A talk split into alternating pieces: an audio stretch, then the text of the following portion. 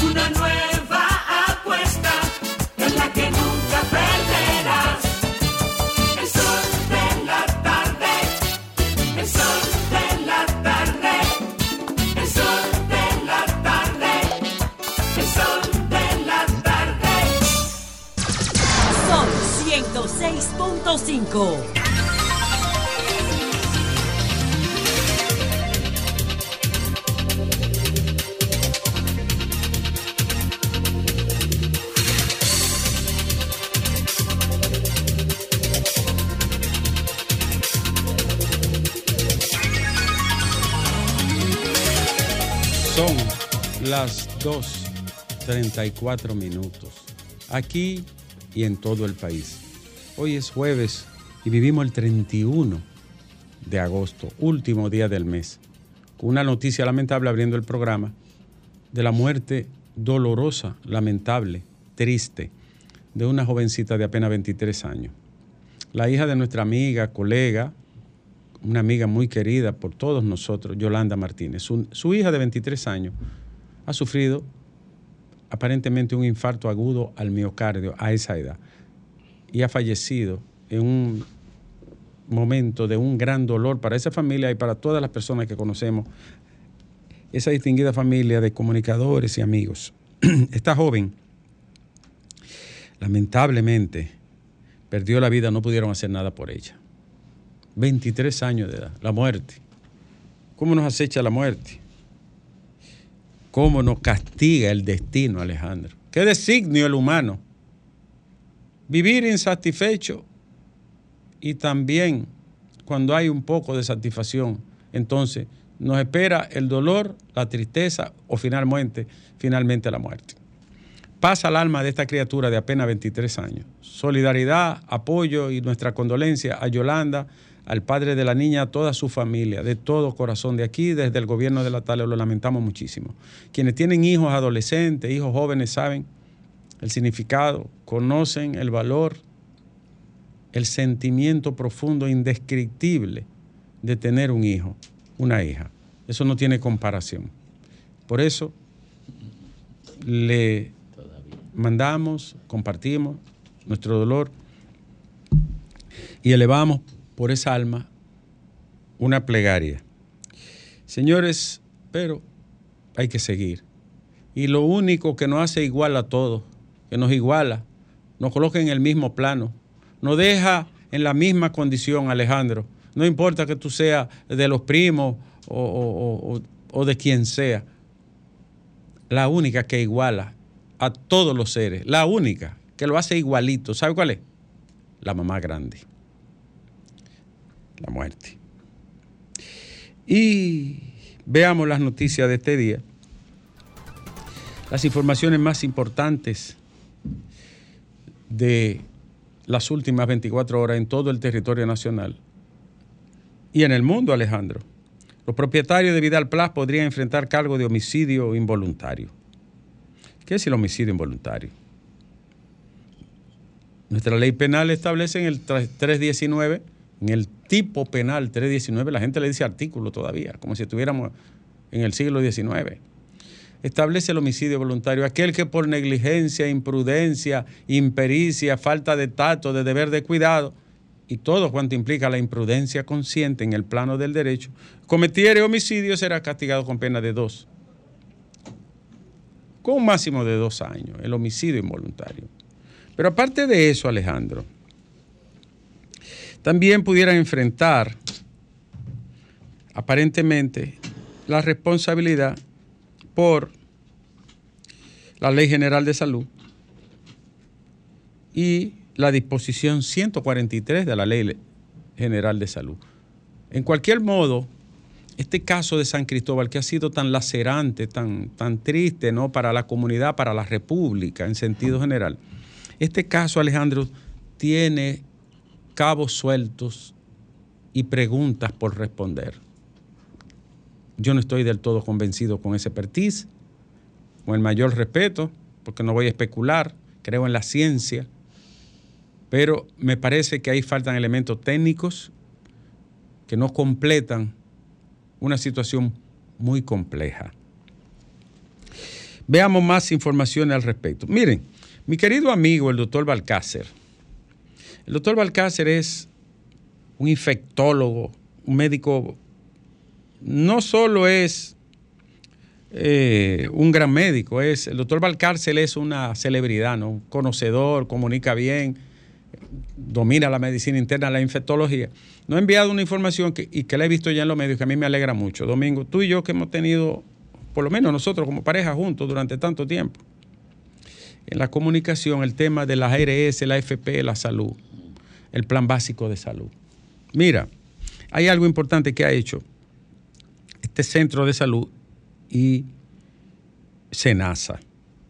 Tú sabes que una persona que está retirada, este es el país más extraño del mundo, es la seguridad social más, más estrambótica del planeta. A ti te, te retiran y quedas jubilado pensionado, entonces tú pierdes derecho a la salud.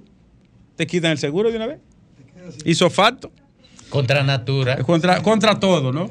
No, yo digo que es, Sí. es contra la naturaleza Contra- del sí, sistema. porque ahí es que tú me te enfermas. Porque ahí es que tú eres necesitas más protección. La protección social se construye para los vulnerables. Bueno, pues Es mira que qué a- ha hecho. ahí el sistema evidencia su naturaleza. El centro médico, vaya, la, el vaya la- el reconocimiento al centro médico UCE, la, la hermandad de pensionados de la policía, firmaron un acuerdo mediante el cual los policías en situación de retiro no van a pagar diferencia de estudio. Rayo X, sonografía, ecocardiografía, todos los estudios de imágenes. No tendrán que pagar laboratorios, nada, dentro del marco de la cobertura de SENASA. Y ese acuerdo está para la- el centro, los hospitales bajo el ámbito de la UCE, San- Santo Domingo, San Pedro y otros lugares. No tienen que pagar nada de diferencia. Estos hombres retirados. Es increíble. Qué bueno que llegaron a eso. Ojalá y tú te quedes para analizar algo que me, me está taladrando de hace días. No, no, si es de la seguridad social, nada más se tú sabes cómo se resuelve. Aquí No, hay no. dos formas de resolver la seguridad social, porque ninguno de los políticos, ni los macos con cacata, ni la cacata con maco, ninguno de ellos lo enfrenta, ni lo menciona ni Ni siquiera. lo mencionan. No Entonces, debate, aquí hay no dos debate. maneras de resolver la seguridad social. Pueblo dominicano, te lo decimos de corazón, tenemos 15 años en esto. En la calle. Y si no resuelven en la calle, ta, ta, ta, ta, ta, pero, lo- pero en la calle. Se lo dijimos. Como hizo, como dijo, hizo eh, eh, Chile, ¿verdad? Ujú. En la, es la única forma, porque ese cartel no lo derrota nadie. Leonel no habla de eso. Abinader no habla de eso. Eh, Abel menos. Abel no sabe dónde queda, la Duarte con París. Y los que pasaron por ahí, Hipólito y Danilo, ni miran para allá. O sea, el tema de la seguridad social, AFP, ARS, es la- el pueblo en la calle que lo puede derrotar. Mira. Y eso no hay que ser un científico para saberlo. Tú y yo se lo Sí, dijimos sí, pero no agite, a la no agite, seguridad social. no, yo no te voy a decir agitando. No, pero no diga esa Mira, palabra. que, que- Tú y calle. yo, sí, en la calle. Tú y yo se Es lo dijimos Uruguay, a la calle. seguridad social digna y por eso no la largamos de ahí, porque no nos hicieron caso. Lo que querían era vedetismo. Eh, esto tiene que comenzar con un plantón que paralice el país, durante, el país completo durante 10 minutos. Eh, y después hablamos. sí, pero no agite la radio, no es para eso. Pero, Oye, pero y- la, pero la radio no es- Eso debería ser un buen discurso No. para los políticos. No, que ninguno también- lo toma. Que, de- que debería de. que es una Ay, responsabilidad pregúntale también. al maestro líder y guía Entonces- si, si él se atreve. No, o pero- pregúntale a Abinader en, los, en, en su comparecencia de pasarela. ¿Qué día hay? Ah, pero, ¿Qué pero, día es la de Abinader? pero además lunes. hay líderes políticos. Los lunes Sí. de Luis. Pregúntale. Pero ¿Qué ¿sabe vamos a hacer con la FP y la RS? Eh, te- digo en 10 segundos. Gracias, digamos, que, digamos que en 5 segundos, por favor. Aquí hay eh, líderes Y- que no tienen discurso. y- yo creo que ese podría ser un buen discurso. Seguimos. Ay, sí, es bueno, ¿verdad? ¿Y por qué no lo tocan? Y seguimos. No Entonces agradezco y agra- el equipo agradece a Senasa, porque solo Senasa podía hacerlo, lo va a hacer otra. Por Otra eso- lo va a hacer. Por eso soy un Solo se nace, se Senasa. nace la única herencia que tiene humanidad en este país, desde siempre. NASA es el único seguro que cubre a las personas con autismo Desde de este país. siempre. El único. Y, y la querían joder y torpedear. Hubo que plantarse. Lo que pasa es que algunos no se acuerdan de eso. Chanel sí se acuerda y Tati Guzmán. Claro. Porque querían joderla. Sobre todo Chanel. Sobre todo Chanel. La ONU dice que cerca de 3.000... Oigan esto, señores. Ahí se ve la hipocresía de los gringos. Ellos le mandan todos los cuartos del mundo a Ucrania. Pero oigan esto. En Haití, entre enero a junio, van 3.500 asesinatos, lesiones y secuestros de las bandas, los pobres infelices haitianos. 3.500 familias destruidas. Por la moda de Ucrania. Pero Ucrania es lo que gusta y lo que atrae. Dice Rodolfo Valentín Santos, mi amigo, ¿verdad? De la Defensoría, de- allá en el Poder Judicial, que no es posible que a un ladrón de gallina le impongan prisión preventiva. Estoy de acuerdo, Valentín. Pero tampoco se la imponen a los orocones. Son raros los orocones que están presos, Valentín. Los cuellos gordos, los rabi blancos. Ah, para agregarle algo, ¿verdad? Y más con connotaciones políticas. Oh. Si fueran financieras, tan sueltas. Y, y salió otra encuesta. Tráeme la, ¿Tú no me traes encuesta, ustedes dos? Ustedes están ahí como dos tragavirotes. Ellos están esperando una que les favorezca. Tráigame una, pero tráigale que le favorezca. ¡Ay, lo dijo! Alejandro, es más, yo ni igual este Te tengo una bomba para la semana que viene. No te Eh, viene, viene. Viene una bomba. Si tú Eh, quieres, te fabrico una y te la traigo. Igualita que la, que la mayoría. Fabricada. Pues la mayoría- Pero viene una, viene ¿Está una. diciendo que RD elige fabricada? no, o sea, Y no. que o sea, Galo no. aquí No, es no, fabricado. no, o sea, No, él está hablando, él está hablando de eso. La noticia digo, de y yo prensa. vine, no, eso es abuso. Eh, Pero la mayoría en Es términos de resultados. ¿Tú dices, tú dices la mayoría en términos de resultados o, o, o de, de credibilidad Bueno, o de quién la señores, pague? Las dos cosas. Seguimos con las informaciones de este día. No, no agiten. Esto, eh, La, la- la radio es para llevar, para edificar de, de forma moderada. Sí. Es como decían los griegos, de forma mediocritas, en el punto medio. Homero. Exacto. Homero el poeta. Sí, es No así. es, no es Pasa que este. era Homero, es No, Homero. no, aquí, Pero no por es este. Pero Es no, no es para agitar. ¿Y No este insulta hombre al poeta El que domingo el No. carajo este Antonio abre el sí programa y que la calle, que la calle, que ratata. No. Yo no. No, así no. Ivonne, no, y no le haga coro. Que él no hay que encenderlo mucho. Hay un Homero que era que así que hablaba. Con la, ¿Cuál? maca- con la ¿Y macana. dónde está Homero, por cierto? ¿Cuál Homero? Sí, Uno- no, no, no, Simpson. no. Homero Figueroa. Ah, no, yo me refiero a uno de más atrás. Haciendo un video de autobús. Y a propósito, la policía capturó a los presuntos autores del homicidio del oficial encontrado en la avenida ecológica. Este es un caso que, mira, ya eso es así. Está claro, y la familia y todo, tiene la conversación y los teléfonos. Ahora le voy a decir lo siguiente. ¿Cómo usted le alquila una casa a una gente que usted no lo conoce? Usted no conoce su familia. Le dan una cédula que usted sabe que es falsa. Usted no tiene el número de su pasaporte, usted no sabe su pedigrí, su historia, nada. ¿Cómo usted le hace negocio con un haitiano que usted no sabe quién es, ni siquiera habla su idioma? Es que él dice, yo me llamo Juan Pierre Nieves. Ya usted agarra y le pone el contrato. Yo no le alquilo a una gente así. Yo no hago negocio con una gente así. Yo no hago intercambio comercial con gente que yo no sepa. Pero los dominicanos lo hacen.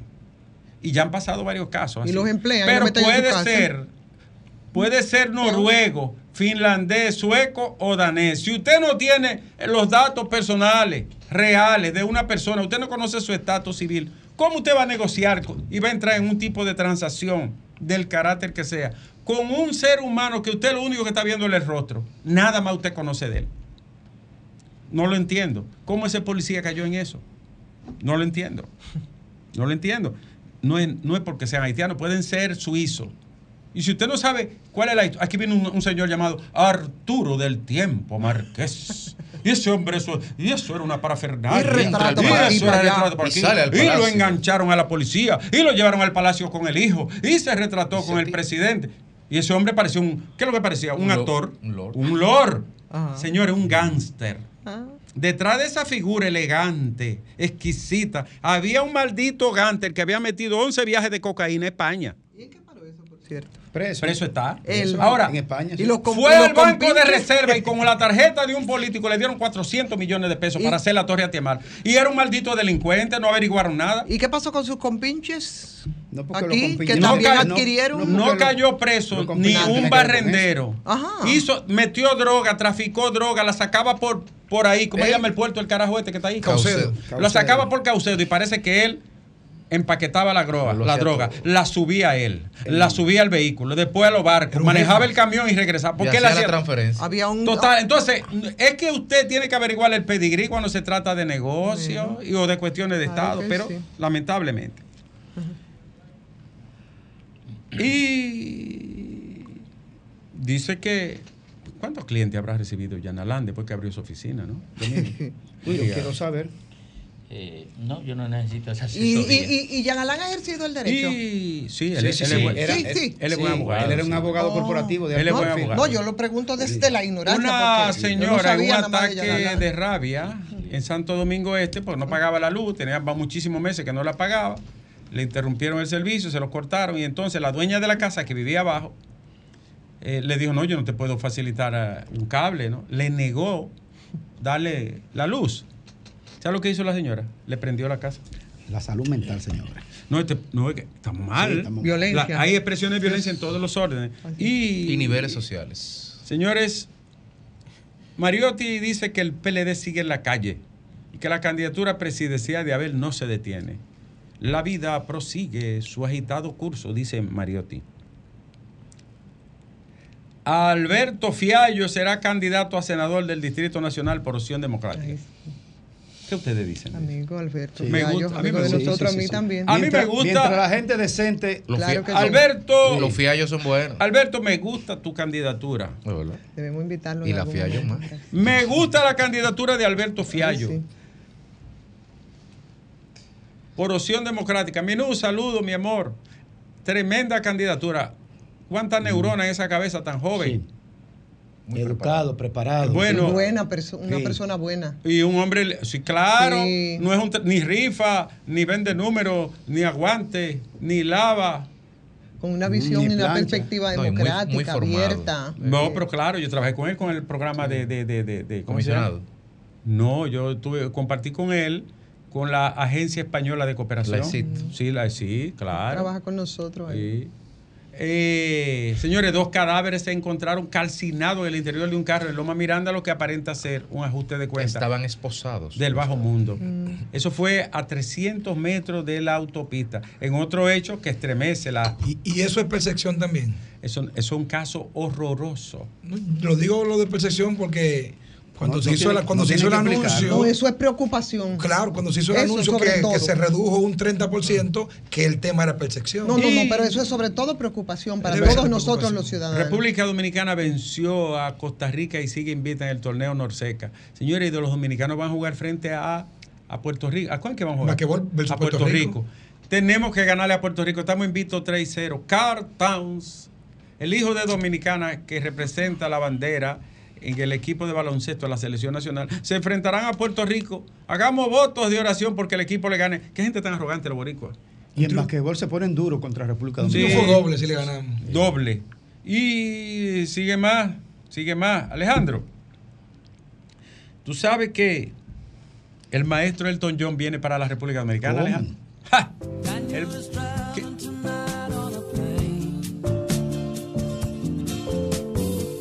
De los artistas, no voy a decir cantante, artista, porque él toca 10 instrumentos. 10 instrumentos y es un maestro del piano. Elton John, Virtuoso. eh, con, virtuoso, con, con su esposo, se divorció él. El esposo es No, David, que David Fur- Furnish. Tú estás muy enterado. No, no, yo- esa pareja yo la miro. Ahora, oye, oye lo que te voy a decir. Elton John sí. viene para el país. está Ay, ay, ay, ay, ay, ay, ay, ay. Uno de mis favoritos de todas las épocas. Y es un maldito derechista conservador, pero como artista es un monstruo sagrado. Alejandro. Yo lo tengo en el, un puntico más para abajo de, de John Lennon a él. ¿Cómo va a ser? Sí, un- abajo, un puntico más para abajo. Es una joya. Alejandro, mira, ponte a, Da- a Daniel ahí. Dale para allá.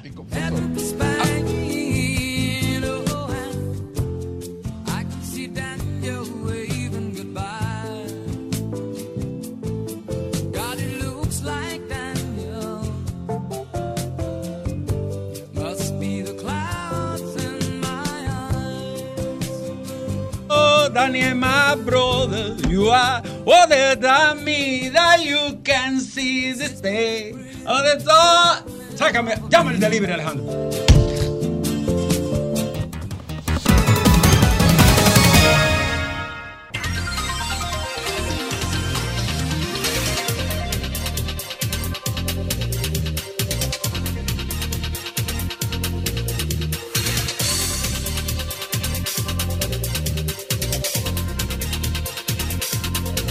Ahora son, ahora son las tres y las tres y un minuto. Sí, yo quiero agradecer. Mira este libro. Alejandro, mira quién está aquí. los dos. A nombre de los dos, de un amigo de toda la vida, una de las personas que yo más respeto y quiero en este país, mi amigo Iván Rodríguez Pilier. Testimonio de una vida dedicada a la revolución. Iván, un hombre íntegro, buena persona, honesto, pensante, extremadamente llano, solidario. Pone a circular este libro de unas memorias, ¿no? Sobre el 14 de junio. Yo felicito a Iván por este texto y le agradezco que me haya regalado el ejemplar, que lo voy a leer el fin de semana, Dios mediante. Saludo para Iván Rodríguez. Una, un, bueno, vamos a ver, vamos a ver, vamos a ver, vamos a ver si tú te vas a hablar para allí. Un epónimo de la decencia política de este país, de la valentía también. Sí, sí. Y De de la la coherencia. Y este libro, Alejandro, este libro, qué texto, Domingo. Gest- Pero vamos a ver si él nos deja trabajar. Ponte para allí porque Fa, fa. Este Es que libro, este está oyendo aquí. este libro, Gestión de las Universidades Modernas, Mejores Prácticas de Finlandia. Finlandia otra vez como paradigma. Ripda Lazzo Manimen y, la, y Lauri Tuomi escriben un libro sobre la gestión de la universidad en el siglo XXI. Alejandro, este es un libro formidable. Me lo regala mi amigo Nelson, que me lo trajo aquí ahora. Y le agradezco sobremanera este aporte. Trata sobre la gestión de la educación superior técnico y profesional en el siglo XXI. El milagro finlandés de la educación, reconocido por el mundo, no es un milagro, es un trabajo. es un trabajo. ¿eh? Pa- para el horizonte latinoamericano es un milagro. Entonces hablemos con la gente a esta hora, Alejandro, porque es tiempo del pueblo. Buenas tardes. Buenas tardes. Eh, buenas tardes, Domingo. Buenas tardes, señor. Nieve, Sí. Pero los datos de la encuesta, de la nueva encuesta que usted dijo, porque nosotros estamos esperando. ¿Cómo es? Los datos de una encuesta que tú dijiste. Oh, le- no, no, a Graimer me dijo que no la lea. Y lo que Graimer diga, Eso es lo que va.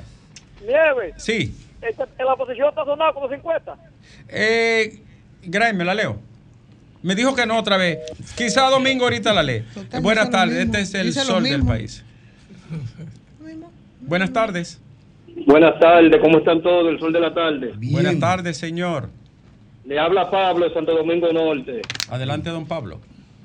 Eh, primeramente, estoy muy agradecido con la, de- con la decisión del presidente Luis Abinader de reelegirse cuatro años más, porque es un presidente que está trabajando de mano dura contra el crimen organizado y el narcotráfico. Tenemos que aportarlo, dejar que siga haciendo cuatro años más. Eh, Alejandro, y si yo le digo que yo no estoy agradecido, ¿qué usted me dice? Se- fue. se- se cerró. Buenas tardes, este es el sol del país. Buenas tardes. Se te fue. Se fue esa. Buenas tardes. Bueno, mira, Domingo, te tengo una noticia de último momento de un fallecimiento lamentable, un fallecimiento del ex general Marcelino Mateo, padre de Jacobo y de Remy Mateo Moquete, nuestro amigo eh, Jacobo Mateo Moquete, general, ¿verdad? Sí, eh, Sí, general. Ya lo- lo Sí, claro que sí. No, sigue siendo coronel. sigue Pero un siendo. abuso tener ese hombre como coronel. Déjalo así como está tranquilo que ahí está Mire, bien. entonces falleció el general Marcelino Mateo, padre de Jacobo y de Remy, que son, eh, como ustedes saben, oficiales de, de- de la policía. Lamentamos mucho su fallecimiento. Seguimos hablando con la gente. Están Buenas quemando tardes. una gomita ahí de un pronto en la autopista San Isidro por Sí, buenas, buenas tardes. Eh, póngale otra arriba, pero hay que cuidar el medio ambiente. Muy buenas tardes. Buenas tardes. Mire, caballero, yo me indigno con escuchar a tanto radio escucha hablando de lo bien que está. Sí. Pero Dios mío, no van al supermercado, no pagan luz, no lo, no lo han atracado, será, porque todo está fuera de control en este país. Es lamentable y está bien que le eche la culpa mucho al PLD, pero ¿qué ha hecho este gobierno? Muchos préstamos, mucho, mucho hablar toda la semana, el presidente habla todas las semanas, pero dígame, ¿qué ha resuelto? El 4% para la educación, ¿en qué se está invirtiendo? ¿En qué? Yo quiero saber eso porque ni siquiera están nombrando al, personal capacitado. Yo tengo un, un, un cuñado que se ha quemado tres veces por un punto. Por un punto se ha quemado tres veces. Eso indigna. Y ojalá que sea quien sea que vaya a ganar, ha- haga algo por esta sociedad. Mi amor, llame mañana otra vez a la misma hora. Buenas tardes. Buenas tardes, don jefe y los demás. Buenas tardes, señor. Eh, Ernesto Rodríguez de Santiago. ¿Cómo está Nelson? Ernesto, Ernesto. Adelante. Mira, a joven que llamó, que se esté tranquila, que esto es un call center. Este call center, el dueño es Teneida Guzmán. Sí. Está bien. Eh, Graimer, eh, leo la encuesta, lo que tú digas. Adelante. ¿Tú la aceptas? Totalmente. No estamos bien ahí. Democráticamente. Eh, buenas tardes. Buenas tardes, doctor. Yo vivo en la autopista de San Isidro y es que es abusivo lo que está haciendo de este con los habitantes de esa zona. Sí. Por ahí nada más vive clase media. Entonces uno se mata trabajando el día entero y en la noche cuando llega que Le digo la verdad, hermano. casa, Oiga, no le, hay luz. le digo la verdad. Es un abuso. Le digo la verdad. Sí, dígame, doctor. Eh, quémenle más. Que es un ¿Cuánto maldito abuso. haber votado por Luis Abinader? Es, es un Dios mío, ¿cuánto maldito, lo lamento? es un maldito abuso lo que hace de este, que es inservible esa porquería de, de este. Y la gestión. Se lo de dije este. que no se llevara de Celso. Buenas tardes. Buenas tiene que quemarle más. Perdóneme que diga eso. ¿Eh? Bueno. Buenas tardes. Es un maldito abuso, es verdad. Es inservible de este. Ninguna, ¿cuál sirve? Bueno, Ninguna. pero esa es la peor. Buenas tardes. Buenas, señor Nieve, muchas bendiciones. ¿Cómo Amén. Igual para usted. Don- señor Nieve, yo le hablé a usted sobre doña Carmen, la señora que, que era la conserje de la escuela de Pimentel, que está entre Pimentel y Castillo, Las Caobas. Las caobas en- entre Pimentel y Castillo. Sí, Yo le dije que le mandara los datos a, a Lea, mi amor. Pero yo se la envié dos veces. Lea, tú tienes los datos. Lea no me lo ha dado. Ella después que se enamoró, yo no sé lo que le pasa. Está bien que el amor es bueno, pero no es para tú olvidar mayo, todo. No hable de su vaina personal. Mire, mi amor, voy a averiguar eso con Lea ahora. ¿Está bien? Doña Hola. Carmen, Doña Carmen, con el amor no se juega, yo lo sé, pero de la, de la Caoba, de, de las caobas. Con el amor no se juega, ay, no, no, se puede jugar. porque- Mi amor, le prometo que me voy a poner de lleno en ese Por lo caso. menos la pensión que se la den No sé si califica para pensión. Pudiéramos Sí. gestionarla a través de la Dirección General, ¿verdad? De pensiones y jubilaciones, ella, ¿verdad? ella tiene, Sí. ella tiene 19 años. ¿Cuántos años trabajó ella, mi niña? 19 y ahora Ay, le dicen sí. que, que le tumbaron Está le tumbaron enferma. uno o dos. Sí, y le tumbaron. No, no, mire, en, en, en, en educación hay incluso la ¿Tú tienes tu posibilidad amigo de, Julio ahí? De ponerlo, sí, yo ¿Te coge el teléfono? Yo, yo no sé, pero... Yo lo llamé en estos A- a días. mí me coge el Le mí- llamé, Julio, Mira, te Julio. habla Nieve. Me dijo, ¿cuál es usted, por favor? ¿Cuál de los nieves? Sí, ¿cuál es usted? A mí cuando viaja me trae No, no, yo no creo, no. Mi amor, te prometo que lo voy a ponerme en eso. Cuando era embajador me respondió. Pues está bien. Doña Carmen, Sí, yo puedo hablar con él. Ya Lea me hizo señas. Vuelve y llama para que no se nos olvide y además para que le dé seguimiento, ¿de acuerdo? está bien. Por lo menos la pensión de 10 mil pesos. Con el amor no se Sí, juega. hombre, eso se Ay, resuelve, no se eso se pone jugar. en prepensión Porque y se le sigue temprano pagando hasta que la pensión. Vas a fracasar. No creas que estoy celoso, Pero- que te guardo rencor. Pero yo lo que no quiero es que juegue con mi amor. Con el amor no se juega. Ay, no se puede jugar. Porque tarde o temprano. Vas... Uy, yo, yo, yo tenía que dedicarme a otra cosa. Yo te- ¿Tú viste la circular, tú yo- viste la circular Ah, que puso la- Antonio, Antonio me dijo a mí que no me lleve de circular. Fue él, él mismo. Ah, bueno. Buenas tardes. Entonces esa no vale Yo sé quién produjo esa circular. Entre Lea y yo sé quién más. Ah. Buenas tardes. Buenas bendiciones, familia. Amén, igual. Después que muchas figuras del ambiente político están apreciando algunas frasecitas, entre ellas que el hombre en sus circunstancias, ellos se dan la tarea de mentir a viva voz. Pero ¿cuáles son esos? Hable Porque claro. en circunstancias. Nuestro presidente ahora mismo, sabemos que si se le preguntan, no, las circunstancias del pasado no son las mismas desde ahora. Y por lo tanto, es bueno que todo lo que yo había dicho en el pasado. Ah, ya entendí. Eso es una. Y finalmente, hay que darle seguimiento en el nombre del Señor, porque es lamentable lo que pasó ahora la comunicadora y, y el fallecimiento de Ay, su sí, hermano. hay que dar seguimiento de mucha juventud y más esta comunicadora que en menos de un año fueron tres familiares, padre, madre, la niña que ha perdido. O sea, Tienes razón, usted, mire, ese es un dato, un dato muy humano que usted acaba de dar. Muchas personas con tan jóvenes, tan jóvenes, están cayendo con infartos fulminantes. Bendiciones. Amén, igual para usted. Eso que le acaba de decir, Domingo, es muy relevante. Sí. No se lo merece. Los funcionarios públicos están expuestos a todo eso. No, Ay, eso no qué tiene- poema. Están expuestos a todo Qué eso. poema. Mi relación personal con Iván Iván. es tu amigo. Pero eso no tiene nada que ver para yo entender lo Por descabellado que fue cuando Iván dijo que iba para la Plaza de la Ahora, Bandera. Pero a es una metáfora lo que él usó. No, Iván. no lo dijo como metáfora. Bueno, no. Iván lo que está diciendo es la verdad. Bueno, será una, será, una será una metáfora porque ¿cuál, Recoge lo que dijiste. cuál es la capacidad que tiene ni Iván con todo el PLD junto y Elia Piña junto. No Pero llena no meta la gente Pero de Elia no Piña en Piña, No el meta la PLD. gente de. Piña. Ah, eso fue lo que le dolió a él. Un intento del PLD llena No, eso. Es verdad que son 16 mil votos, pero no lo ahora- mete ahí. Ahora, Ivonne, Ivonne, ¿de dónde fue que le salió de la barriga? ¿Fue que tú dijiste? Porque No, no lo mataste de nuevo. no podía decir el otro como sí. fue él, un compañero de trabajo yo soy de que te admira toda la vida. Bájale un ching. No, pero es que yo no estoy eh, eh, cuestionando al amigo Iván. No se lo merece, que los- Piña cabe dos la- veces, Es no de las pocas personas públicas con las que yo realmente tengo una relación de amistad. Pero una cosa no tiene que ver con la otra. Eso de ninguna manera Te va quiero, a permear pero que yo le te la quiero. crítica. Yo no te quiero, pero Iván tienes razón. Ricardo, Ricardo. Dime. ¿Y, y qué fue lo que dolió- le dolió a Iván? Lo No, de la cuando ella dijo ¿Qué? Ella lo dejó en el punto medio.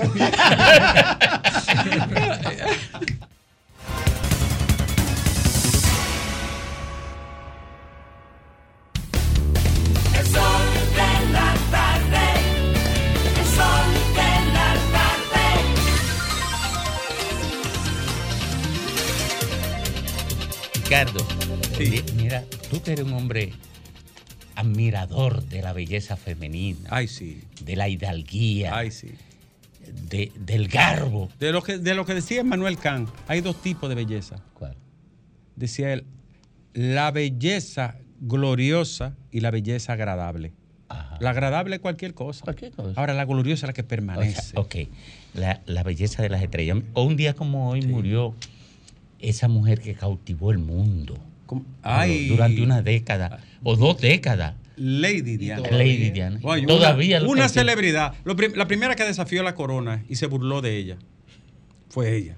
Pero además era, huma- era humanista, era sencilla, era agradable, era carismática, era bonita, era buena persona. Y era rebelde. Y era rebelde. Es sobre todo. Murió Lady Di y el mundo la lloró, todavía la llora. La llora el mundo. Era hija de un duque también. Una mujer formidable. La vida es qué, qué contradicción. Yo he admirado dos mujeres de la farándula, Lea. Del jet set internacional, la farándula, el mundo naif, el mundo kitsch. Yo he admirado dos mujeres. Lady Di y Houston. grande. A Whitney Houston yo le iba a proponer matrimonio. De verdad, de verdad. Ella sí. lo supo. Y por- Ah, pero fue en ti que se encarnó la película El guardaespaldas. Yo quiero que tú sepas que yo llegué a comprar el vuelo. de verdad. El fenómeno ¿Verdad? Marilyn Monroe es de estudio. No, tú sabes, pero lo de Marilyn, es otra historia también, la de Marilyn, Wow. ¿eh? Formidable. Es admirable. Admirable. Ay, ¿eh? Eh, ay, sí. amiga. Rompiendo Sí, pero- esquemas en un momento. pero Mira, entró, oye. eh, entró lo de Marilyn. No, yo como que, como que volví a mi cabal, le dije. Pensó en su matrimonio. Espérate, espérate. Diga la Los- historia. los hijos pero, estaban pero ya, para cerrar la historia, para la cerrar Pero no es de esa lady que le está hablando, esa es Lady Oye. D. Lady. Aleja- Alejandro. Para cerrar la historia. Lady Eh, Pero es, es la misma lady. No, no, Lady no, porque él, pasó de, de Winnie Houston Es la misma lady. a, a Lady D, a Diana, y ahora terminó en otra. Lady Juana. No, Lady, no, Lady, Lady D.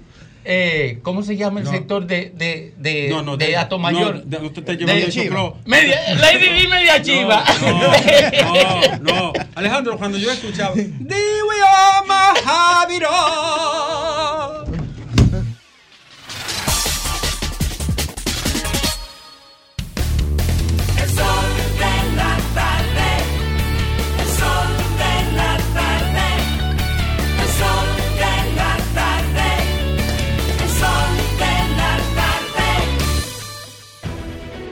Sol 106.5, la más interactiva.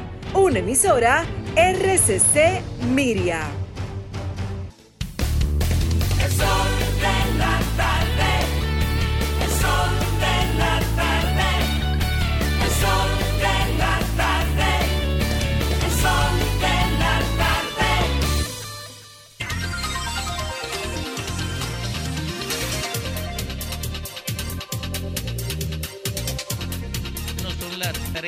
33 minutos aquí en el sol del país, en el sol de la tarde. A esta hora, el primer comentario de cada día en el sol del país. Rafael Fafataveras. Gracias, Domingo. Estamos viviendo un momento donde la tendencia hacia la globalización, hacia la generalización, hacia la posibilidad de la gente sentirse que parte por primera vez, yo creo, del mundo. Y eso hace que el propio concepto de la participación en su localidad, de usted hacer un ejercicio patriótico, nos obliga a no ignorar lo que pasa afuera. Y en cierta medida la información global tiene un papel en la conciencia de la mayoría de la gente, en la política, en la convivencia, en la literatura, en la valoración de todo. A mí me llamó la atención la información de que el presidente dominicano está recibiendo un grupo de jóvenes destacados, hijos de los dominicanos que están fuera. Y creo que eso remite a un vacío que hay en la política dominicana de valorar y fortalecer el vínculo con los dominicanos en el exterior. De que ya no es el espacio propio donde vivimos, la patria es ahora donde quiera que está la sangre. Aquí hay ahora mismo un jugador del básquet profesional acompañando al equipo dominicano y dándole un nivel de reconocimiento en el mundo que nadie puede ignorar, que tiene que ver con su contribución. Entonces, el presidente fue a Estados Unidos, hizo una declaración allá, se ve con nosotras gente, hace algunas labores, pero no hay un conjunto de propuestas que le reconozcan la importancia que le reconocemos nosotros a los compatriotas que viven fuera. Usted no puede pasar por alto lo que representan las donaciones, las donaciones mensuales de los dominicanos mandando para su país, a su familia, sus dólares o su moneda europea. Las remesas son una donación. ¿Y cómo puede usted ignorar la inmensa contribución que representan 10 o 12 mil millones de dólares para mantener en cierta medida algo próximo a una estabilidad? No se puede ignorar pues el papel de los que están fuera. Y yo creo que ahora hay que elaborar con mucha atención una política que institucionalice ese reconocimiento. El gobierno está con los estudiantes, pero los dominicanos en el arte que van a esos sitios y toman reputación, le dan una alegría también a los dominicanos que están fuera. Ahora se plantea que de aquí se va, se está gestionando llevarle a una acción deportiva Licey a las Águilas en noviembre a Nueva York, en una diligencia del cónsul dominicano en Nueva York. Y desde ese punto de vista se está abriendo en la conciencia y las relaciones políticas que no podemos estar solo de oportunistas, disfrutando de lo que nos dan la gente y ni siquiera recordándolo ni reconociendo lo que es el aporte que hacen. Yo creo que ese hecho de que el presidente esté recibiendo a jóvenes destacados de dominicanos fuera es algo que remite a que ahora hay que elaborar una política donde se establezcan vínculos, donde se fortalezcan las relaciones y la participación, donde se estreche el vínculo del criollo dentro como el criollo fuera, porque cada vez va a ser seguro más amplio el nivel de viajeros, de criollos que estando en cualquier parte no se despeguen de su condición de origen, tengan el orgullo de pertenencia y busquen también desde fuera la manera de fortalecer esos vínculos. Pero creo que el país tiene que ir más allá que la cómoda posición de ser un beneficiario inmenso e invaluable con las remesas. Ahora con la apertura que hay, con el concepto de la globalización, con la múltiple posibilidad de viajar, hay que crear un vínculo con la sociedad que debe ser nutrido por reconocimiento y participación donde quiera que estén los compatriotas. Ojalá pues que este paso del presidente, reunirse con esos hijos destacados de una parte de los dominicanos que están fuera, sirva de base para que él mismo cree una comisión que elabore un conjunto de propuestas donde la relación con el exterior sea no solo una actitud de gratitud, sino un fortalecimiento espiritual, una corriente que le permita sentirse orgulloso, no importa la distancia, y que puedan poner por encima incluso del bienestar que puedan tener fuera la fuerza interior de sentirse dominicano. Ojalá pues este paso sirva para que se elabore una política general de vínculo con toda nuestra comunidad en el exterior.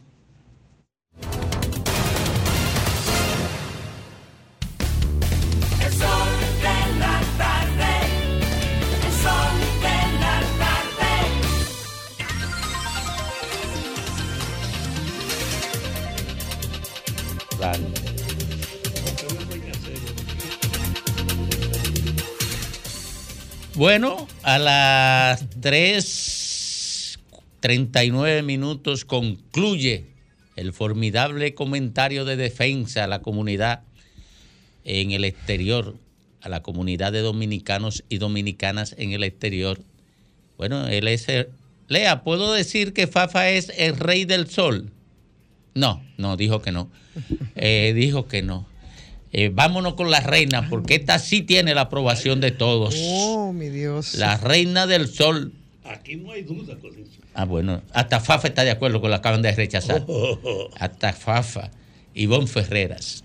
Gracias, Domingo. Saludos, saludos a esta República Dominicana nuestra en esta antesala ya del fin de semana. Sí, ya es, Gracias a Dios, ojalá fuera hoy. ya es jueves, señores, ya estamos ahí. Este, voy a compartir una reflexión que hacía hace un momentito, la hacía con Fafa fuera del aire y la quiero hacer en voz alta ahora. A propósito de una información que veía, y yo hablo mucho de la normalización de algunas actuaciones y conductas que a mí me parecen en algunos casos peligrosa cuando tú analizas a fondo las repercusiones que podría tener y el impacto que podría tener en términos de qué, bueno, de la democracia, de la situación de los partidos, de las formas de hacer políticas que el liderazgo nuestro no entiende que tiene que cambiarla. Hoy eh, o ayer me parece, había una información que rodaba sobre el trabajo eh, aquí en República Dominicana, en el Congreso, de los, de los congresistas, ¿no? Eh, que simplemente los diputados van a trabajar menos y lo harán a partir de septiembre, porque ellos estarán en campaña. Van a trabajar menos, sus salarios que serán igual, los beneficios que tienen, que son muchos, van a continuar también igual, pero las sesiones, las comisiones de la Cámara de Diputados van a registrar a partir de septiembre, cuando ya comience de manera formal la campaña, una especie de, de ralentización, porque los legisladores van a dedicar parte de su tiempo laboral a la campaña electoral que se avecina y simplemente, bueno, esa responsabilidad que tienen los legisladores va a cesar. Y eso lo vemos así nada más como, como que no pasa nada y a mí me parece bastante grave. Me parece grave porque lo extrapolo al hecho de que yo pienso que el descaro de los políticos yo creo que de alguna manera ayuda a la pulver- pulverización de la democracia que eh, en algunas eh, estadísticas, encuestas, sondeos y estudios nos dicen que eh, va de capa caída y que incluso muchos jóvenes prefieren la mano dura frente a esa democracia. Y me hace reflexionar incluso, me remonta a los años de la caída de de Trujillo en 1961 para un poco eh, reflexionar sobre lo que ha costado la democracia aquí en República Dominicana, que eso fue lo que provocó el- la materialización de una serie de eventos que devinieron en la instauración precisamente de esa democracia de la que tantos presumen eh, y que reivindican al menos teóricamente.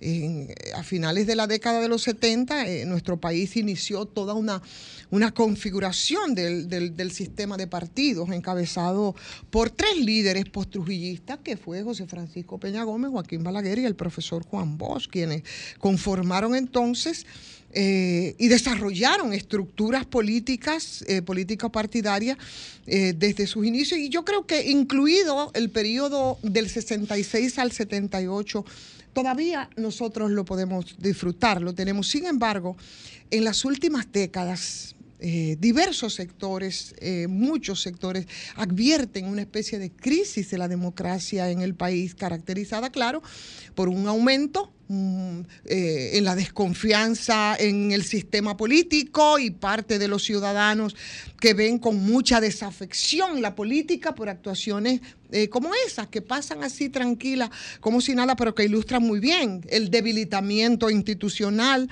las divisiones por otro lado o las rupturas que también se produce a nivel de las estructuras partidarias o de los principales partidos.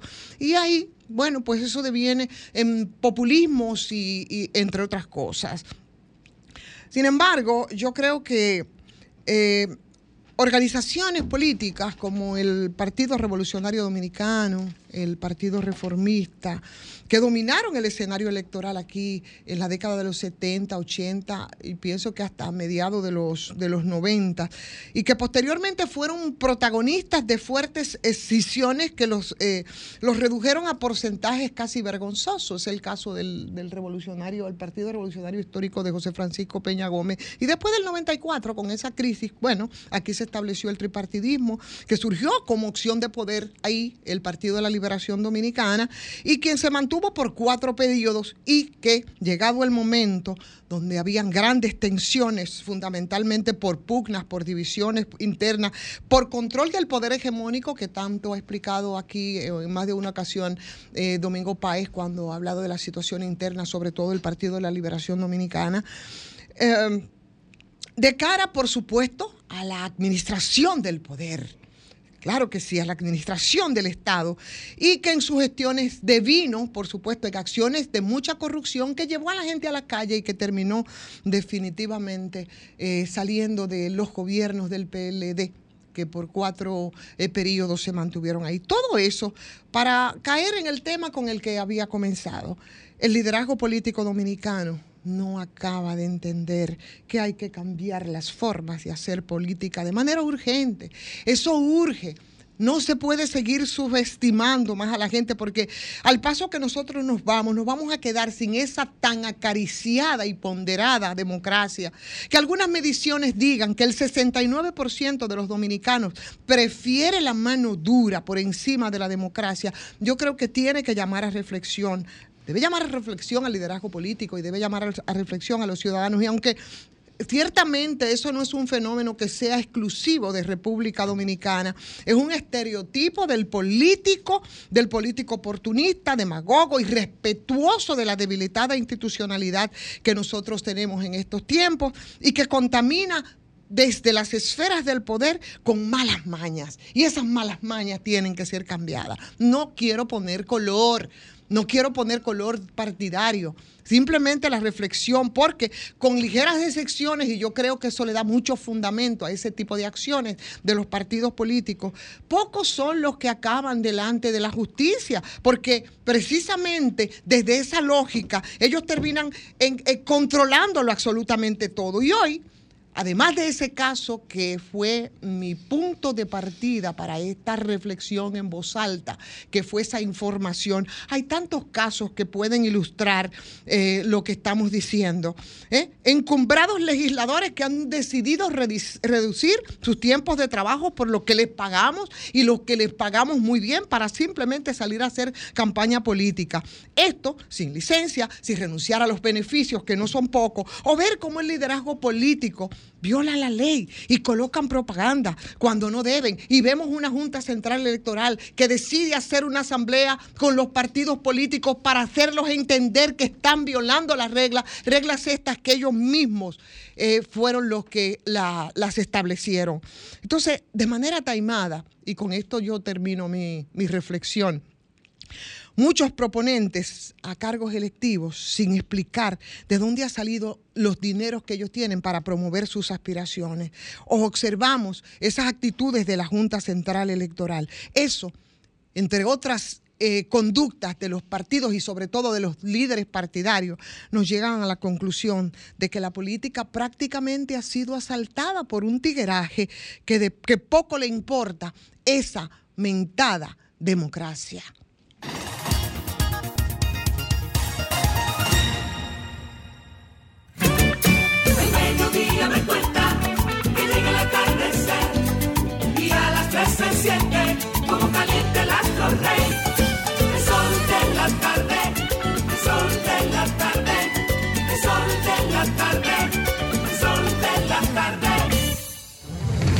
En el sol de la tarde, conoce tu candidato. Conoce tu candidato en el sol de la tarde.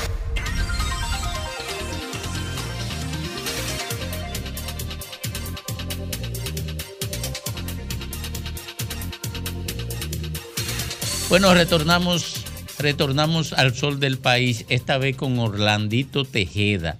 Él es precandidato a senador eh, en el mosaico político del Partido de la Liberación Dominicana en la provincia Peravia. Él viene a presentar su propuesta, sus consideraciones, su visión política y sobre todo sus agallas para ganar. Y Peravia, como la mayoría de las provincias de nuestro país, bueno, pues tienen sus problemas, tienen muchos problemas, sus particularidades. Por tanto, siempre al momento que introducimos a las personas que quieren optar por, eh, por, esta, por estos puestos, en este caso en el Congreso, eh, siempre preguntamos, ¿qué sería la prioridad a partir de, los- de las necesidades de su comunidad, en este caso la provincia de Peravia? Bienvenido, buenas tardes. Bueno, antes que todo, muchas gracias a todos por eh, invitarnos a este espacio. Eh, saludos a todos los oyentes. Mire, la provincia de Peravia es una provincia que actualmente está acéfala de representación. Nosotros vemos eh, los temas primordiales allá ahora mismo que están sacudiendo a la sociedad vanileja son peravianas realmente. Eso es la delincuencia. Nosotros vemos la delincuencia a flor de piel. Eh, hace reciente vimos un caso donde dos jóvenes fueron asesinados en plena vía pública al frente de un comercio eh, de alimentos bien reconocido. Y fue como que pasó y nadie le hizo caso. No vimos ningún representante eh, de la sociedad política haciéndole eh, fuerza ni contra a, los hechos y eso es algo que recurre día a día. O sea, lo vimos ese día y se hizo nacional por, por la gravedad del hecho. Pero tú te vas a los barrios comunes y eso es algo de un día a día. Y es muy lamentable. El tema de la droga, eh, eh, inundando las calles, los barrios, los sectores. Vemos muchas necesidades en los sectores agrícolas, mucha escasez, eh, falta de asistencia. Y si empiezo nada más con los problemas, no voy a terminar. Orlando, eh, ahora que hablas precisamente de eso, el tema del microtráfico, los puntos de drogas, que ciertamente es algo que afecta mucho a esta provincia, y a muchas otras. Recuerdo el caso, ¿ustedes recuerdan el caso de un, un- me parece que era coronel, que se vieron involucrado en un caso ahí en, en Baní, que, por cierto, el entonces senador de ese momento había salido al frente con unas declaraciones muy desafortunadas que se quedaron también en el aire y decía, él había contabilizado los puntos de drogas que habían en, en, en Baní y el asunto se quedó así. La cuestión se ha agravado y yo me estoy refiriendo al ex senador eh, Winston. Guerrero, que fue una cosa, a mí me pareció increíble. Él dijo, aquí hay tantos puntos de droga y cuando tú ves que las mismas autoridades puede, saben cuáles son los puntos de droga y los tienen contabilizados es grave. La situación ha agravado más He agravado más. Eh, notoriamente vimos el año pasado muchas incautaciones de, de, vamos a decir, intercepciones de cargamento llegando a las costas de nuestra provincia y es un tema que hay que darle mucho calor. Yo realmente no puedo hablar de que yo conozco los puntos de droga porque no, no lo conozco, no sé dónde están, pero eh, si él tiene información entiendo que pudo haber tomado las medidas en ese momento de enfrentar y combatir a- o ayudar a combatir. Sí, Orlando.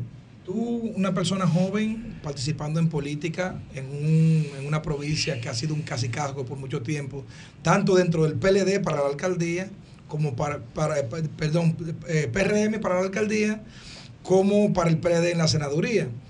Eh, ¿Cuál es el reto de Orlando y cuál es la propuesta que tiene para convencer a la ciudad de Baní o a la provincia de Baní para que voten por Orlando? Bueno, primero te ayudo, la provincia de Peravia. El municipio Bueno, sí, cabecera municipio de Baní, Baní, sí. provincia de Peravia. Mira, eh, nosotros vamos a enfocar nuestra legislatura, primero, eh, sin abundar mucho, legislar, fiscalizar y representar. Nosotros estamos a céfalo de representación. Los legisladores actuales, al parecer, piensan más en populismo, que ahí le voy a robar el, el comentario a Ivonne. Eh, son más populistas que leg- legisladores. No llevan propuestas, no tienen anteproyectos, no tienen eh, alguna propuesta de reforma, de creación de una ley. Y entendemos que es el principal problema. Vamos a llevar propuestas contundentes y darle seguimiento y darle cabida, igual la fiscalización de las leyes existentes. Tú me preguntas de propuestas, te voy a dar una antesalita de una rápido porque tú no me vas a dedicar dos horas aquí del programa.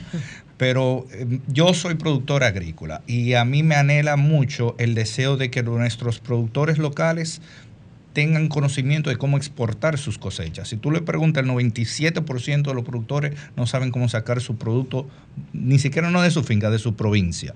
Entonces vamos a crear un centro de asistencia, eh, un proyecto de ley que, que enlace ese centro de asistencia con las direcciones, ya vamos a decir, de aduana, del el CIRD, del Centro de Exportación e Importación de la República Dominicana, donde se le asista a los productores en exportar sus cosechas nuestro, nuestra fruta emblemática, que es el mango, seguida del aguacate. Hablamos de los grandes Se- productores. de no, de todos. Porque como te dije, el 97% de los productores producen y le venden en el mercado o le venden a un revendedor. Pero hay oportunidades donde puede haber crecimiento para esos productores y puedan colocar su producto en mercados internacionales. Eh, allá tenemos café, tenemos plátano, tenemos cebolla y tenemos ahí, vemos el grito día a día, porque lo, la prensa lo colocan, sus, eh, sus protestas en contra a, a esas importaciones masivas que le afectan a ellos. Hacía la pregunta, Orlandito, porque aquí la queja de los pequeños y medianos productores, que son precisamente los que abastecen esos mercados locales mucho más allá de la, de la exportación, se quejan, se quejan mucho porque eh, cómo se le estimula los préstamos como son, son préstamos a corto plazo, a intereses altos, y esa es una comunidad, en- desde la preocupación entonces de ese sector, que yo creo que habría que estimular. Eso está dentro de sus planes. Está dentro de los planes y obviamente mayor eh, eh, fortalecimiento a esos programas de financiamientos eh, para los productores. Claro. Orlando, ¿qué necesita Baní para desarrollarse? Hmm. ¿Y qué tú puedes aportar ya siendo senador? Mira, yo entiendo que a Baní lo que le hace falta es que le dé un poquito de calor, porque lo tenemos todo. Tenemos playa, tenemos río, tenemos desierto, tenemos montaña, tenemos agricultura, tenemos turismo, eh, tenemos de todo. Es simplemente el calor humano eh, en enfocar ese desarrollo macroeconómico de la provincia. Yo siempre pongo el ejemplo de Nayib Bukele que dice, no es que hay poco, es que con lo poco que hay no se le da el calor que debería de dársele. O sea, si nosotros enfocamos las riquezas que tiene esa provincia y se le da calor mínimo a cada una, pero que se le dé calor real, y ahí veremos un, un desarrollo colectivo. Allá se quejan mucho de que, por ejemplo, no se le da, el vanilejo no coopera con el comercio local. Te pongo un ejemplo sencillo, un restaurante. Abre un restaurante y no tiene un apoyo del público a ese restaurante. Prefiere venir a Santo Domingo a consumir eh, en la capital, vamos a decir. Es un viaje de 35 minutos. Pero asistencia, vamos a darle, vamos a darle atractivo a, la provincia, vamos a darle ayuda a esos comerciantes. Ahí hay unos comercios ahora mismo que están eh, eh, booming, la palabra, eh, en crecimiento. Y fíjate, un poquito de calor que alguien se dedicó. Ah, Yo digo, oye hermano, usted está creando un monopolio, puso un restaurante bonito, ah, pues ha derivado de su negocio varias, eh, eh, vamos a decirle, sucursales y ha ido creciendo. Y ojalá y así mismito podamos hacer con todo tipo de comercio que hay en la provincia de Peravia. Tenemos playas, tenemos varias playas. O sea, no, no nos limitamos pues, a una provincia costera. Tenemos, es la provincia mayor productora energética en, en la República Dominicana. Oye, hay tanto provecho que se le puede sacar a esa provincia con un poquito de calor humano y un poquito de legislación real. legislatura, perdón. Fina- Finalmente, una pregunta que mucha gente quisiera hacer. ¿Ha disminuido la vocación depredadora contra las dunas? No, no, no ha disminuido. Y no tan solo las dunas, a los ríos. El río Nizao vemos eh, una depredación fuerte a, los, a, la, a roca, al, al agregado. Eh, la extracción de material de arena, de piedra, eso es, eso es un dolor eh, a la naturaleza que nos impacta día a día. Las dunas, recientemente hubo un, un legislador que hizo, eh, y, y perdón que le dé la palabra, hizo un acto populista de que vamos a hacer un cordón, que vamos a hacer esto, pero no tomó ninguna medida. Eh, existe medio ambiente, existe la policía turística, pues eso fue en Salinas, existe eh, la policía municipal, existe un ayuntamiento que debe velar por, por esas dunas. Sin embargo, como es un negocio, continúa. ¿Y disminuyó la contaminación de Punta Catalina? Sí, eso sí podemos decir que, que no ha sido tan impactante, obviamente sigue habiendo quejas, pero Punta Catalina yo lo veo como algo necesario. Sin embargo, No, al margen de hay- eso, hay yo digo de contaminación, el Sí, sí, tema de medioambiental, a eso me sí, refiero. Ha, ha disminuido, pues somos de, de los afectados que no recibimos impacto. Pero algo que sí debo decir, Punta Catalina antes de 2020 daba mucho más servicio de energía, o el servicio eléctrico en general, mucho más efectivo antes de del gobierno de turno, que hay que mencionar. Suerte, muchísima suerte a Orlandito Tejeda eh, en Baní, en la provincia Peravia, porque la gente normalmente Provincia de Baní.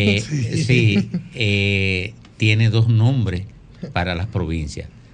El municipio cabecera, que se lo asignan a la provincia. Sí.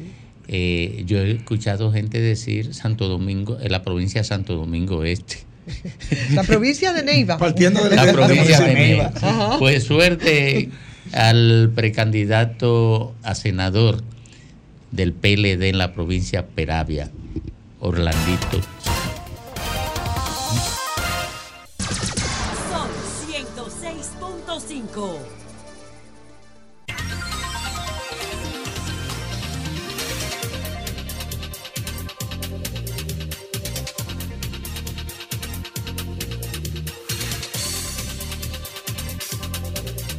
Vamos al sol de la tarde a las 4 7 minutos cuando recibimos a Altagracia Tavares.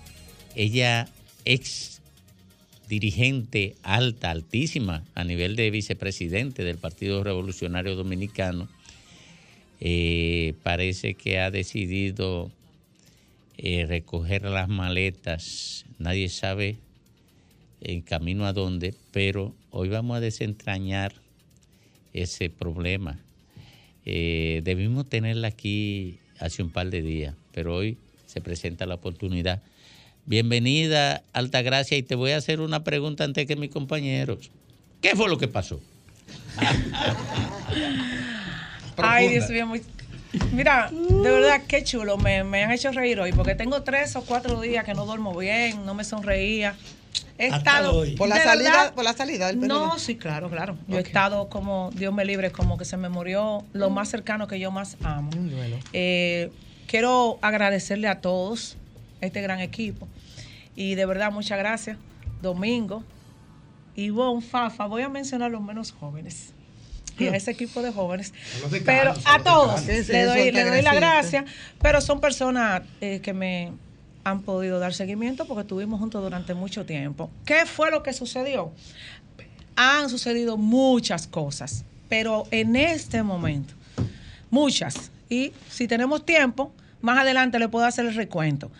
Pero en este momento, la decisión que tomo, amargamente, con mucho dolor, con mucho lamento, porque fueron 32 años de militancia ininterrumpida en el PRD, ocupando todas las posiciones, a vida y por haber, a nivel de trabajo y responsabilidad. Desde la Presidencia Nacional de la Juventud, tuve el honor de sustituir a Tony Peña, que a su salida me designó ante un comité ejecutivo de la juventud, pasar por la Presidencia Nacional de la JRD, ser designada por la Comisión Política del PRD. 14 años estuve como presidenta de la provincia de Santo Domingo. La primera mujer y la más joven, 14 años, liderando, conduciendo, orientando, coordinando, acompañando a un ejército de hombres y mujeres, no como ahora, que prácticamente ya no queda nada. En ese momento de 15 organismos teníamos 14 alcaldes y alcaldesas. Y hicimos ese trabajo. Luego pasamos a la vicepresidencia nacional y a tener la responsabilidad de conducir los destinos a nivel municipal de los 158 territorios del país, los 235 distritos para un total de 393 gobiernos locales. Conduje ese espacio con mucha honra, mucha satisfacción, orientar alcaldes y alcaldesas de mucha valía.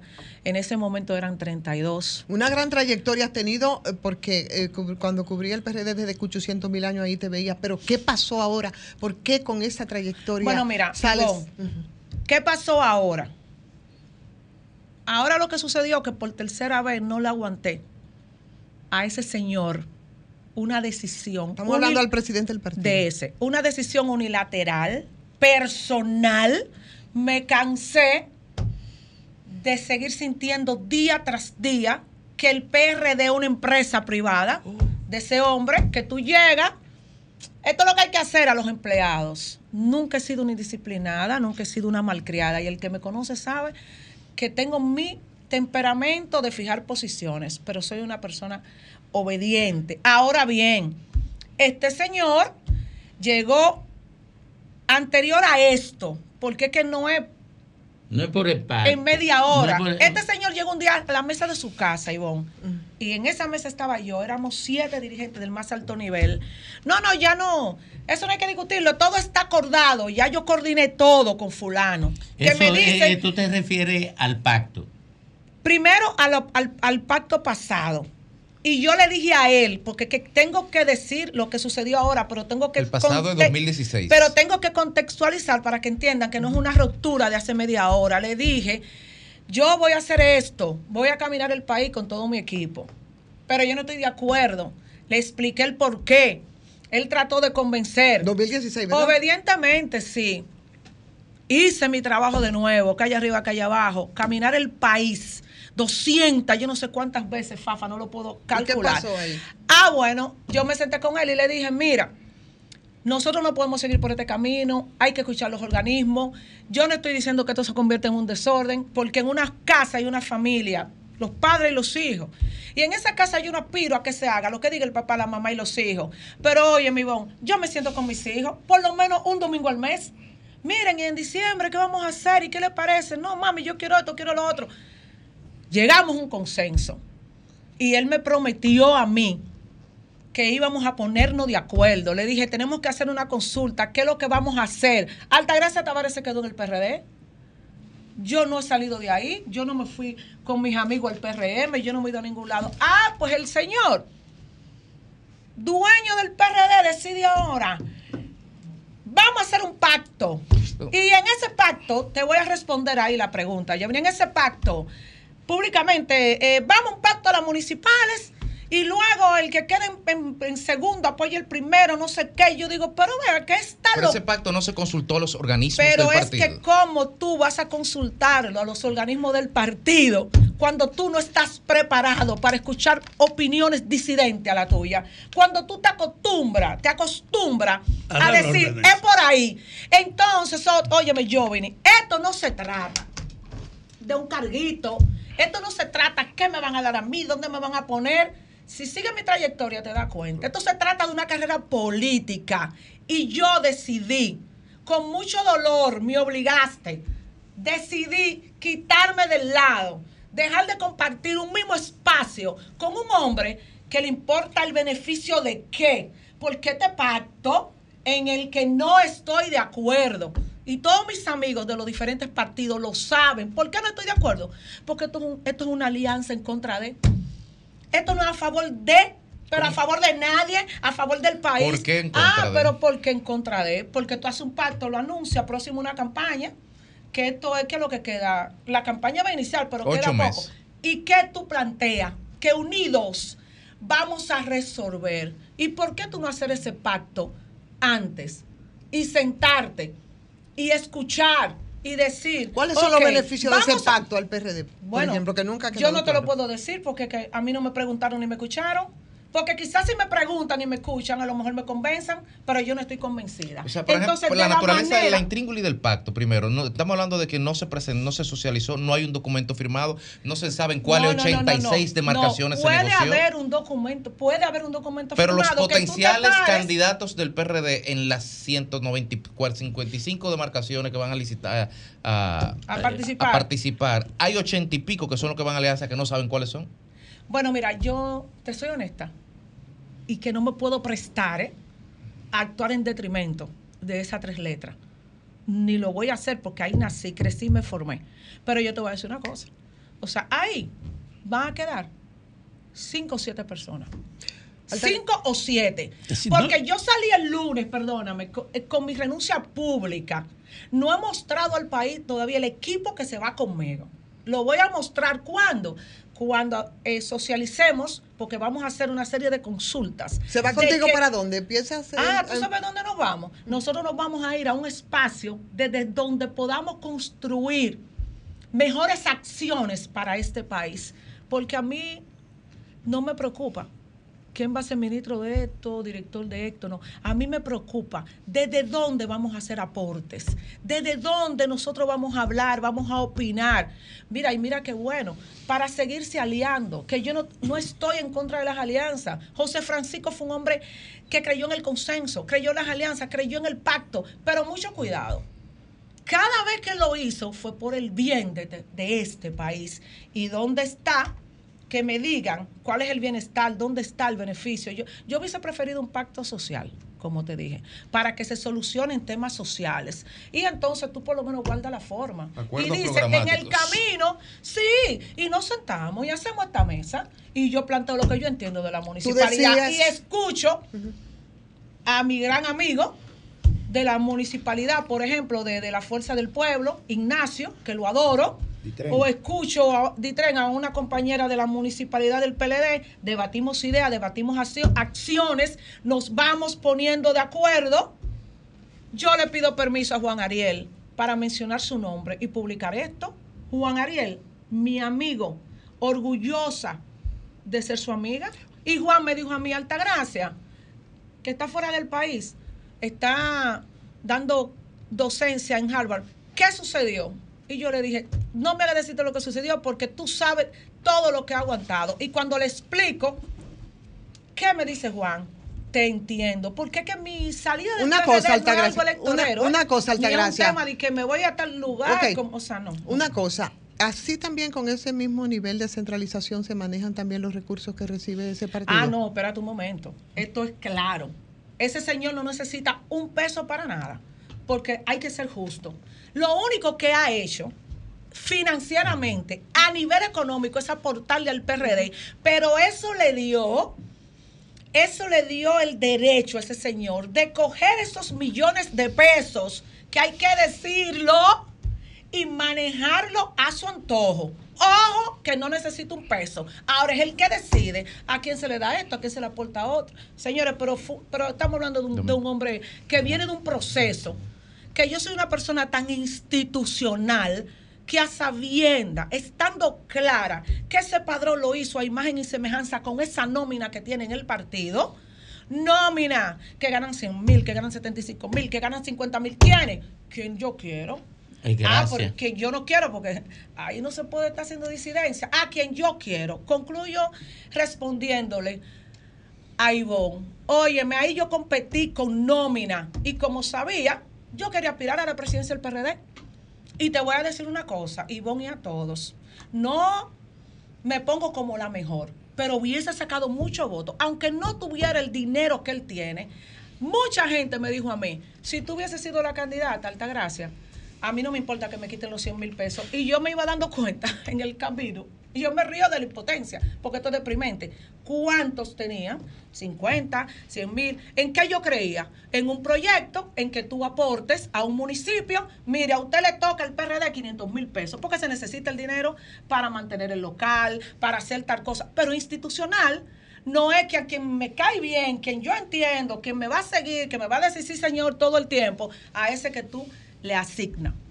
Altagracia, gracias por compartir todas estas informaciones con nosotros. Te invitaremos cuando ya eh, tenga un horizonte definido, eh, te pones de acuerdo con Lea, un horizonte Gracias. definido eh, para el paso próximo, porque ahora ya ha anunciado que tendrá una consulta con tus seguidores y que van a consensuar eh, la decisión final. Entonces, en ese momento, volvemos a juntarnos aquí, ¿de Y acuerdo? te agradezco mucho y te voy a pedir que ese día te voy a hacer llegar a través de la Desde- información. Nos mande alguien que cubra porque será un momento histórico. Bueno, nosotros- Y se lo voy a dedicar a José Francisco Peña Gómez. Ese Bien, paso político. pues, eh, gracias por acompañarnos. Gracias a ustedes.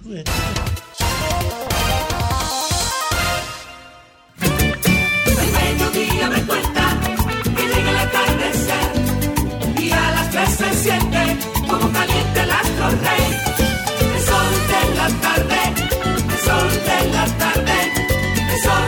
Sol de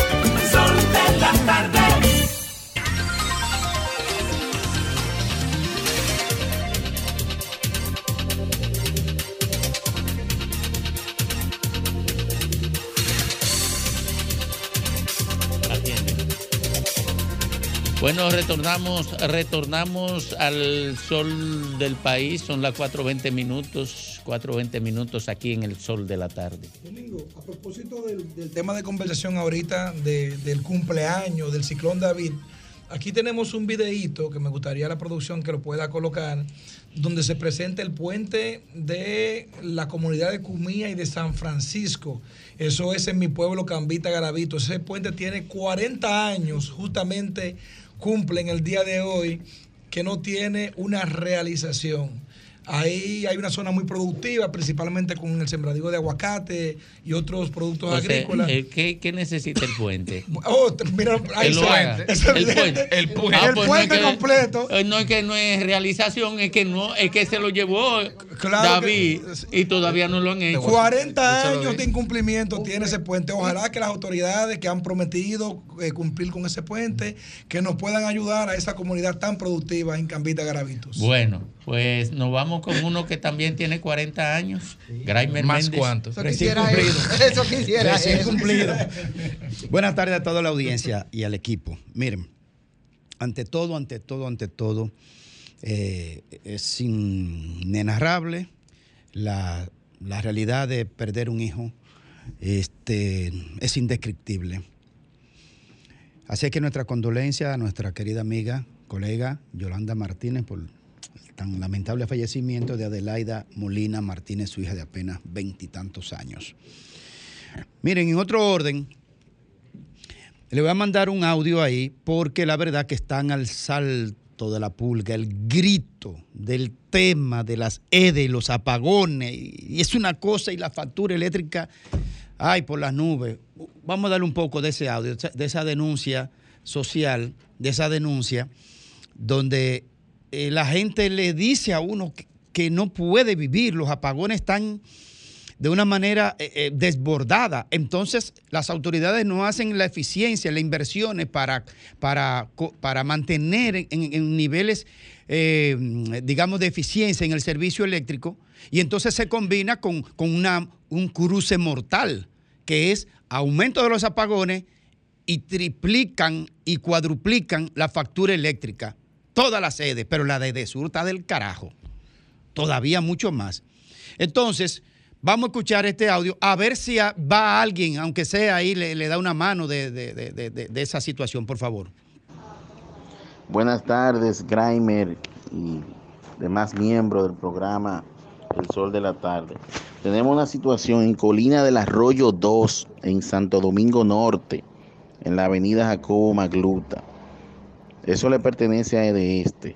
Hace ya eh, dos días, en la noche del martes, se averió eh, el servicio eléctrico en toda la zona.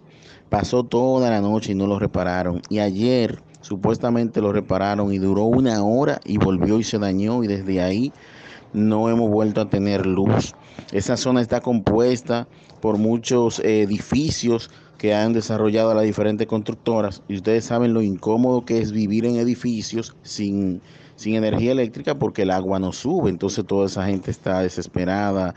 Eh, es una comunidad laboriosa que paga su luz a tiempo porque ahí no hay forma de que una gente pueda violentar lo que son los contadores, pero están pasando una penuria eh, desde hace dos días y no dan una respuesta seria. Esta tarde todos los eh, residentes de allí están planeando tirarse a la Jacobo, gente que no está acostumbrada a protestar, que son clase media, tirarse a la Jacobo para parar el tránsito, a ver si alguna autoridad...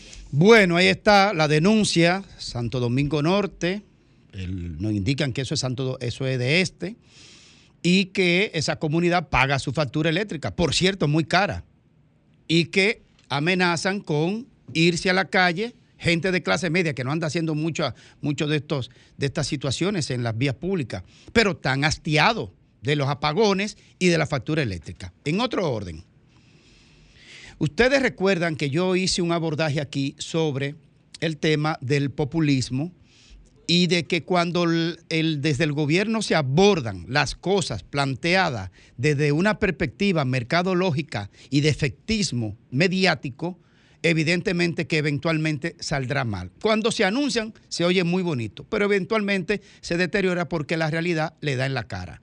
¿Cuál es la situación? Dijimos aquella ocasión que la visita del presidente Luis Abinader los lunes al Palacio de la Policía, cada lunes, era un acto de populismo que no iba a resolver nada. Y que cuando comenzaran a salir las situaciones que les voy a mencionar ahora, entonces se le va a pegar al presidente de manera directa, porque si él estando al frente pasan las cosas, ¿a quién se le va a reclamar de manera directa? A él, que está fungiendo eh, eh, un jefe de policía de facto, de hecho. Miren, la Policía Nacional dice que apresó dos haitianos por el asesinato de el primer teniente de la Policía Nacional, José Joaquín Encarnación Montero, amarrado y asesinado con un disparo mortal en la cabeza. En Santo Domingo Este, en la Avenida Ecológica. Evidentemente, una ejecución organizada. Los detalles ya veremos más adelante, las razones ya las veremos más adelante, pero ejecutar un oficial que es del cuerpo de seguridad de un miembro de una de las altas cortes, para que ustedes vean la gravedad de la situación. Entonces, una banda de sicarios interceptó a un camión de policía, a un vehículo del sistema penitenciario dominicano, desde la Victoria para San Pedro. Otro detalle a analizar más adelante. Desde la Victoria para llevarlo a San Pedro, a una audiencia. Eso hay que revisarlo.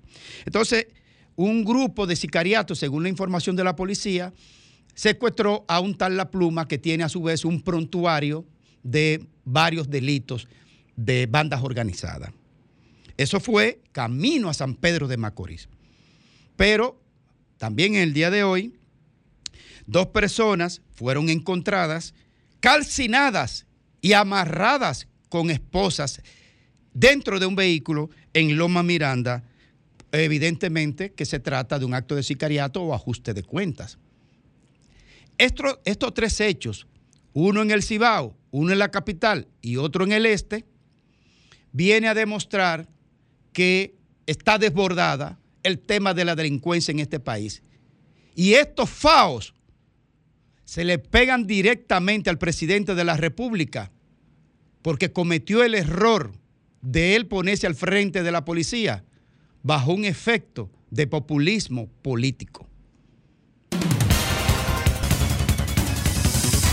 Va, se va. El sol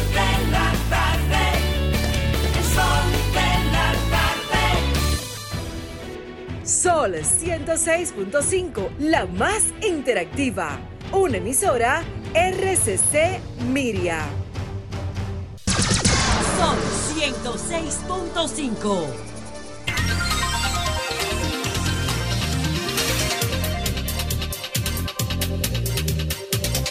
Retornamos, retornamos y continuamos con los comentarios del sol del país, del sol de la tarde. Esta vez el poeta, el doctor Federico Jovine. Gracias, Domingo. Buenas tardes. Y buenas tardes, amigos que nos ven y que nos escuchan. Eh, nos hicimos eco el pasado lunes sobre un evento acaecido en la comunidad de la Ciénaga de Manabao, en Jarabacoa. Que bueno, que si yo tengo ese interés marcado es por un tema de que conozco, tengo desde 1990 visitando esa comunidad eh, y conozco a todas las personas en esa comunidad, que es una comunidad muy sui generis y muy particular porque de las comunidades campesinas de este país es una de las pocas que ha asumido, por ejemplo, junto con la gente de Damajagua en Puerto Plata y la gente de Cambita también recientemente, son de las pocas comunidades campesinas que han asumido o que han entendido que la defensa del medio ambiente puede ser una fuente de recursos para ellos, que se puede coexistir con el medio ambiente e incluso en la lógica del capitalismo se le puede sacar dinero. En la Ciénaga de Manabao son miles de personas que van al Pico Duarte y cuando tienen que ir al Pico Duarte, y así yo la conocí, cuando tienen que ir al Pico Duarte tienen que contratar un guía, contratar un mulero, contratar al dueño de la mula, contratar comida por ahí y esa economía se mueve y se mueve y uno se da cuenta. Yo tengo del 90 yendo ahí y uno se da cuenta de cuántas casas habían de zinc y de cuántas casas hay de plato y cuántas casas. En el 90 había una sola casa de un amigo mío que se llama Chago, Santiago Colón. Una sola casa, una sola casa con un bombillo, con una batería. Y ahora todos tienen energía. Gracias a una hidroeléctrica. Y a propósito de esa hidroeléctrica que les cambia la vida de una persona, lo que pasa es que nosotros estamos en una zona de confort tan grande que no entendemos en nuestra capitalidad cómo puede ser la vida sin energía eléctrica, ni nos planteamos eso. Y en todo caso, es- el primer síntoma sería si la cerveza está fría o caliente, no si hay energía o no para alumbrarse. El principal partido político de la oposición, el símbolo era un hacho en una sociedad donde no había energía, eso era un referente, un hacho para iluminar, porque no habían bombillos. Esta comunidad se empoderó recientemente en ocasión de una denuncia que habían hecho por unas talas de árboles en la cuenca alta de uno de los arroyos tributarios del Yaque del Norte, el Arroyo Frío. Independientemente de la verosidad, de la verosimilitud o no de eso, lo cierto es que a raíz de ese descenso que hicieron a esa propiedad el 2 de agosto, la respuesta fue una denuncia y por, por supuestamente haber hecho un maltrato animal donde hubo un apresamiento y estos campesinos infelices estuvieron dos de ellos presos desde el sábado hasta el día de hoy. Ese es el pan nuestro de cada día, la arbitrariedad del poder, el abuso del poder, el usted sabe quién soy yo, el carguito, el ranguito, el- la tarjetica o el amiguismo o la llamada de teléfono a fulanito. Ese es el, esa es la maldición de este país. Pero aquí no pasó así. ¿Por qué? Porque la comunidad se movió, porque la comunidad se empoderó, porque la comunidad luchó, porque una comunidad que sabe lo que significa para ella defender el medio ambiente no puede permitir que se lo maltraten ni se lo atropellen, porque vive de eso. Y ahí está la importancia realmente de cuando se empoderan la gente. En el día de hoy fueron puestos en libertad en ocasión de los recursos juri- eh, jurisdiccionales que se hicieron ante las cortes, ante los tribunales de La Vega. Y en el día de hoy el ministro Seara Hatton estaba en la caseta del parque, en la ciénaga de Manabao. Se trasladó el día de hoy a reunirse con todos los campesinos allí. Hace dos días que hay una comisión allá recorriendo toda la todos los montes de, ese paraje, de esa localidad, para poder establecer con fea- fehacientemente el daño hecho y cuantificarlo, para luego, me imagino, espero, sancionarlo. En primer lugar, yo quiero felicitar al, Miguel, al ministro de Medio Ambiente, Seara Hatton, porque se trasladó allí a escuchar a los campesinos. Esperemos que ese traslado y esas escuchas no solo se queden ahí, también hayan consecuencias a raíz de los desafíos planteados al ordenamiento eh, ambiental. Pero muy bien por el ministro por escuchar y muy bien por el ministro por, por actuar. Pero sobre todo muy bien por la comunidad, por no dejarse embullar, por no desfallecer, por mantenerse firme, por defender su derecho al medio ambiente desde el Estado de Derecho. Sabiendo que eso era un abuso, no se fueron por la vía violenta no desafiaron el orden de la legalidad, no, defendieron, se defendieron de la legalidad en el terreno de la legalidad, subiendo abogado estrado y demostrando en un tribunal con una sentencia que no había ningún viso de delito cometido ahí, por lo tanto, libertad pura y simple. Mis felicitaciones al buen, repito, al ministro Sarah Hatton por empoderarse de este tema. Esperemos que siga en la línea de ahondar y de profundizar. También a los comunitarios de la Ciénaga de Manabao, un lugar que tanto quiero y gente que aprecio. Y en ellos en ellos, en los comunitarios de Manabao, que se sienta como un reflejo, como un llamado de atención a todas las otras comunidades de campesinos del país que son víctimas día a día de la vulneración de sus derechos fundamentales, que son día a día atropellados por los poderosos que abusan de ellos, destruyendo su medio ambiente, destruyendo la foresta, destruyendo la fuente de ríos. Que esto sirva de ejemplo en no solamente en no desfallecer, sino en cómo es que se tiene que enfrentar la injusticia de esta forma.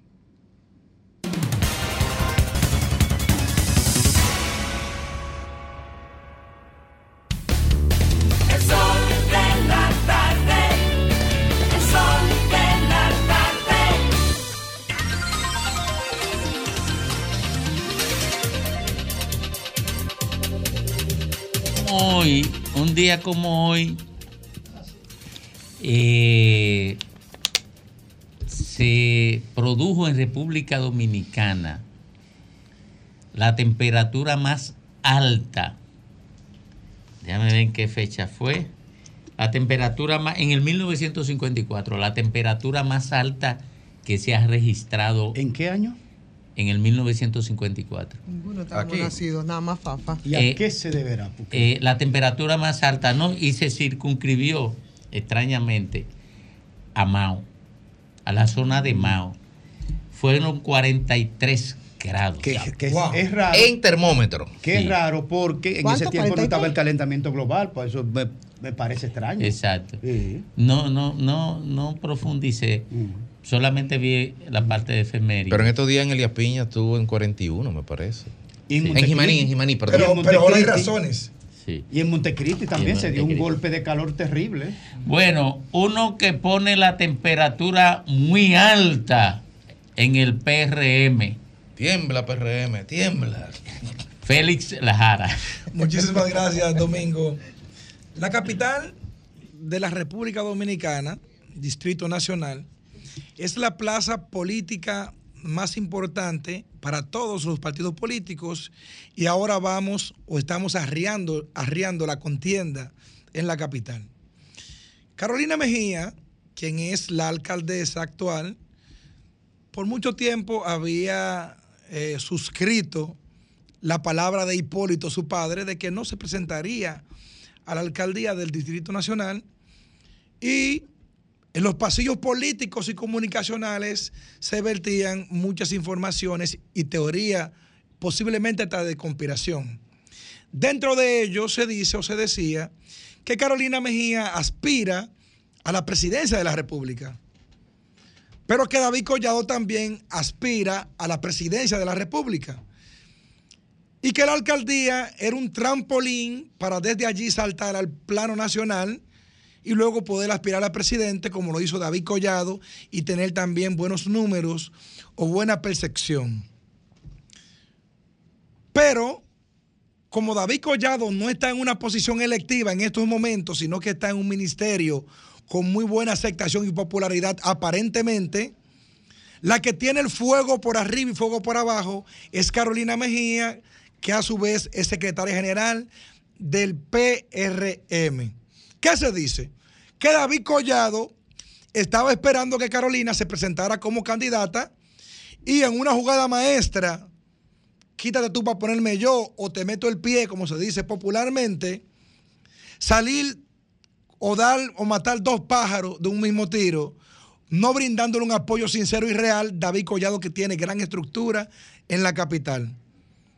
Aparentemente esa teoría de conspiración como que no era tanto de conspiración, porque vimos como Hipólito Mejía hizo una reunión de emergencia en su momento, hace unos cuantos meses o pocos meses, con David Collado, aparentemente para afinar unos que otros temas referente a esa candidatura y otras candidaturas posibles inclusive. Todo esto provocó entonces que luego en una consulta con el pueblo y el presidente de la República se sentara con Carolina para convencerle. Y ella aparentemente como que logró convencerla de que sí, de que se arriesgara a una candidatura a la alcaldía del, Distrito- Nacional con muchas precariedades. Carolina como que estaba esperando a ver qué se podía dar con la alianza, porque en su momento logró tener mucha popularidad hay que admitirlo.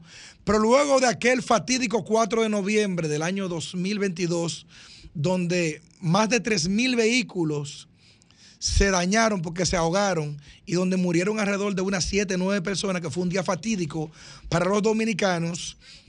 Y la población y los medios de comunicación le cargaron contra Carolina.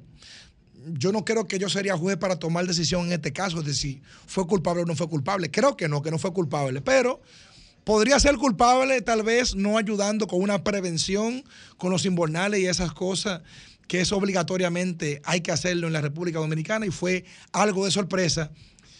Pero eso le bajó mucho la popularidad a Carolina y encuestas de trabajo le presentan junto con otros candidatos de otros partidos políticos y no tan alta como parecía en un momento dado. La jugada política que hizo el PRM fue sacar unos cinco alfiles que salieran a la contienda política. Nene y su grupo, por decirle, porque Nene fue el que más se destacó, porque la vuelta aparentemente en el PRM era Nene ellos comenzaron a socavar la base del PRM y cada quien comenzó a buscarse sus votos, uno que otro, para atrás y para adelante.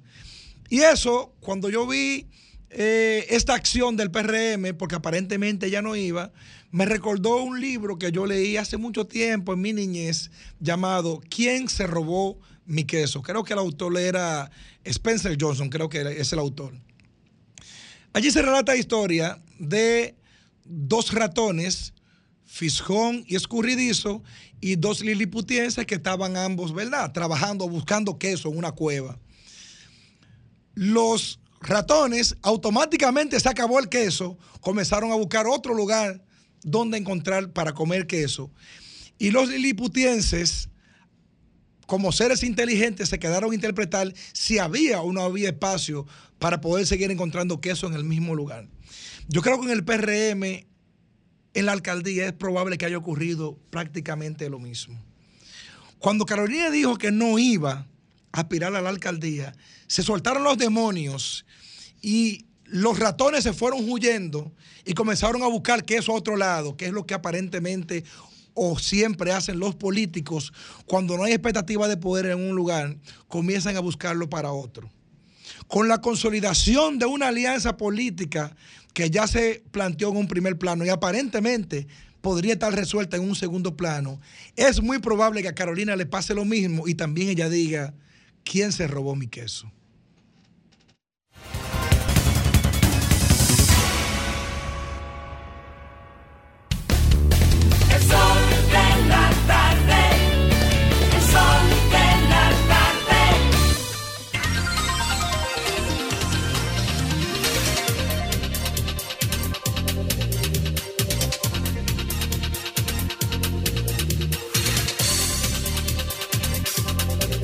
Estamos al sol de la tarde a las 4.46 minutos. Tenemos a Iván Lorenzo, que es eh, miembro del comité político del PLD y aspirante, no llamen a Lea, que es el teléfono de ella que estoy eh, eh, tomando la llamada. Está en la Junta Central Electoral y parece que hay algo allí que merece ser dado a conocer. Adelante, Iván. Mira, Domingo, pero ponme la cosa a la coletilla, porque soy tu hermano y mi hermano. Ah, candidato a senador. El próximo senador del Distrito Nacional. No, fue Ivonne que me dijo que no lo diga. Ivonne Ferrera me dijo que no lo diga. Si tú me ves en televisión, te das cuenta que ella está al lado mío hablándome a los oídos. Pero adelante, gracias por, por ayudarme. Mira, Espérate, espérate, Iván. El que está llamando a Lea, que le llame por eh, ahorita, que es por el teléfono de ella que estamos haciendo la transmisión. Eh, ¿Es el gobierno? Ay, concho. Dale, dale, entonces. oye, que, oye, qué lío se está metiendo el gobierno. Mira, Domingo, eh, lo primero que quiero dejar claro ante el país, que en la República Dominicana no existe Ministerio Público Independiente. Con la posición, la defensa que está haciendo el presidente Abinader a las declaraciones y a las imputaciones que ha hecho el congresista norteamericano Matt Cowell, eh, queda claro que el responsable de la persecución a los ex funcionarios del PLD es Luis Abinader. Él ha asumido ya la defensa del Ministerio Público que él vendió como independiente, pero que no es independiente. Es lo primero que quiero dejar claro. Lo segundo, eh, mi hermana Ivonne, lo que pasa es que esto- esto- ese programa es muy duro. Me, me- me tumbaron el teléfono antes de ayer. Pero ella no es tu hermana, es mi hermana. Pero, Sí, pero- es mi ¿Y tú no estás en la Junta? ¿Qué es lo que No, pasa? no, no. Ah. No, eh, lo, lo que sucede es que la posición nuestra, ayer se discutió lo que tenía que ver con la, con la cumbre. Yo soy un hombre de colectivo, yo soy un hombre de partido. Y en derecho pasa que el, el eh, cuando hay un pacto colectivo, tú te, aunque no tengas tu voluntad, tú te comprometes cuando la mayoría lo decide. Sin embargo, eh, Iván Lorenzo, si fuera Iván Lorenzo, ante el llamado de la Junta de la Cumbre, yo plantearía, yo si yo fuera el líder de la oposición, como lo es el compañero Abel Martínez, que va a ser el próximo presidente, yo plantearía, yo no fuera a la cumbre, sino hasta que no retire la campaña del gobierno con el dinero del pueblo en provecho, en favor del Iván. candidato reeleccionista que es Luis Abinader. Eh, Iván, Iván, mira, estamos en contra del tiempo. Parece que vamos a zancochar esta llamada. Tú puedes venir mañana a las tres y media. Pero es- tú eres mi jefe y Ven, ven, ven para acá porque eso merece, eso merece que se examine de manera más amplia y ya estamos en contra del tiempo y se, no- se, se va a atropellar eso, ¿de acuerdo? bendiciones para ustedes. Ok, bien.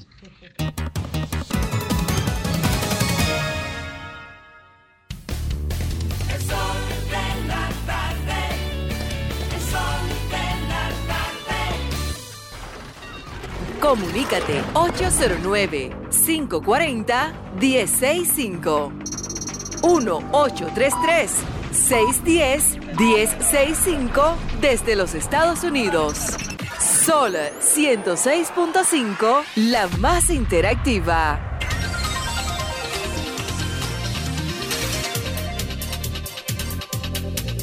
Bueno, señores, aquí estamos y ya alcanzamos las 4, 50 minutos, ¿no? En este sol de la tarde. Qué placer presentar a mi amigo, compañero Domingo Páez.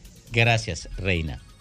Miren, el PLD, sin lugar a dudas, y la fuerza del pueblo, sin lugar a dudas, con lo que yo llamo un pacto, que ellos, ellos con todo derecho llaman una alianza, logró, y lo he dicho en otras intervenciones, recuperar la esperanza de la base de ambas organizaciones en la posibilidad de construir un proyecto exitoso frente a un gobierno que indiscutiblemente hará un uso intensivo de los recursos públicos para garantizar la reelección, como lo hizo Leonel y como lo hizo Danilo Medina, porque yo creo que no hay diferencia más que de matices entre la Fuerza del Pueblo, el PRM y el PLD.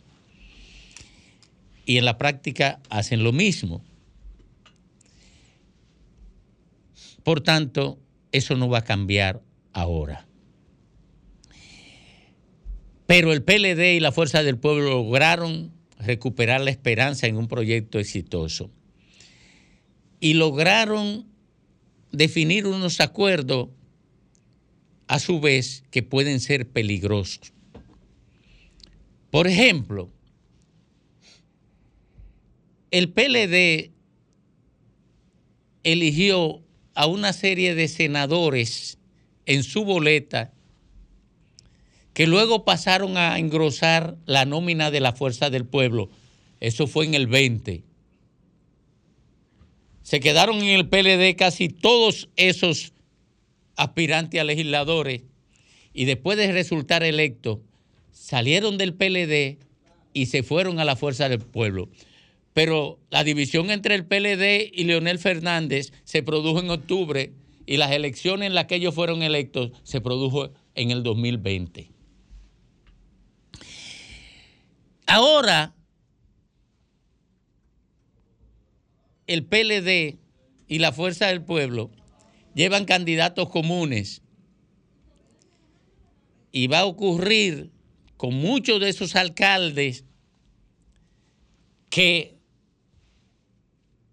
hoy son candidatos comunes, pero que militan en una organización, van a moverse a otra organización y eso va a generar una animosidad y una división en esas demarcaciones que serán irreconciliables después de febrero, camino a mayo. ¿Por qué? Porque una parte se sentirá traicionada. Y no es verdad que unirán la tropa cuando alguien se queda, se va del partido que le sirvió de plataforma para el otro, porque el candidato presidencial del otro tiene más posibilidades. Ese es un peligro al que se enfrenta la Fuerza del Pueblo y el PLD en las pequeñas demarcaciones donde llegaron acuerdos para llevar candidatos comunes. Pero el otro problema grave que encierra ese pacto es que en las grandes demarcaciones como consecuencia de la competencia en febrero, se construirá la animosidad que se construye donde quiera que se compite en política. Y se ampliarán las divisiones que se amplían en las competencias porque la actividad de competencia política construye emociones frenéticas porque el fanatismo es muy alto. No es tan dulce el pacto. No es tan auspicioso el pacto como lo han hecho. Porque lo que une a la tropa realmente es la identificación de un candidato presidencial común. A usted le es muy difícil reunir lo que se ha encargado de dividir. Y este pacto encierra todas las condiciones para que el PLD y la Fuerza del Pueblo, después de febrero, terminen más divididos que los que estaban.